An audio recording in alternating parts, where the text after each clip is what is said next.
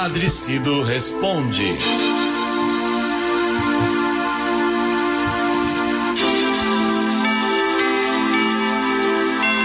Respondo sim, claro que eu respondo. Tem uma pergunta aqui muito curiosa. Olha aqui. A Fátima de Cangaíba. Mãe sem batismo. Mãe que não é batizada. Pode batizar um filho ou filha? Minha querida irmã, veja bem.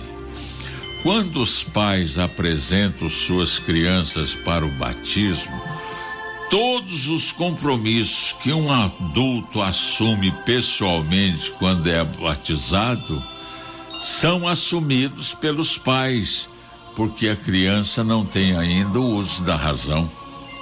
Os pais, ao batizar seus filhos crianças, se comprometem a educá-los na fé, pela palavra, pelo exemplo.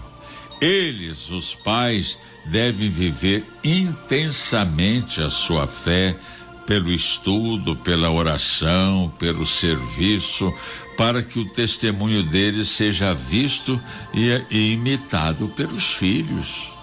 Agora, minha irmã, como uma mãe quer, como uma mãe quer o batismo para seu filho ou sua família se não foi batizada, nem se preocupa com este vazio na sua história de vida? Hum?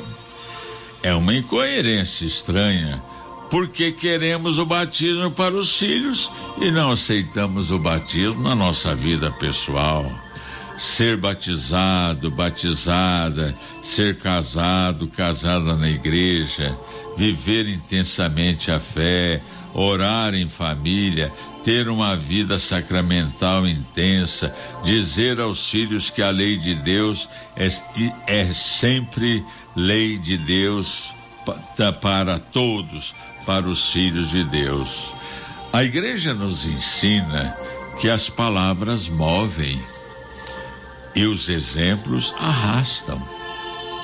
Então, minha irmã, deixe que seus filhos percebam que as palavras boas que você fala são verdadeiras, porque você fala o que tem no coração. Por que, por exemplo, a gente cultua os santos? Porque foram gente como nós, foram batizados e eles são nossos intercessores, nossos amigos e nossos modelos de fé e de compromisso batismal.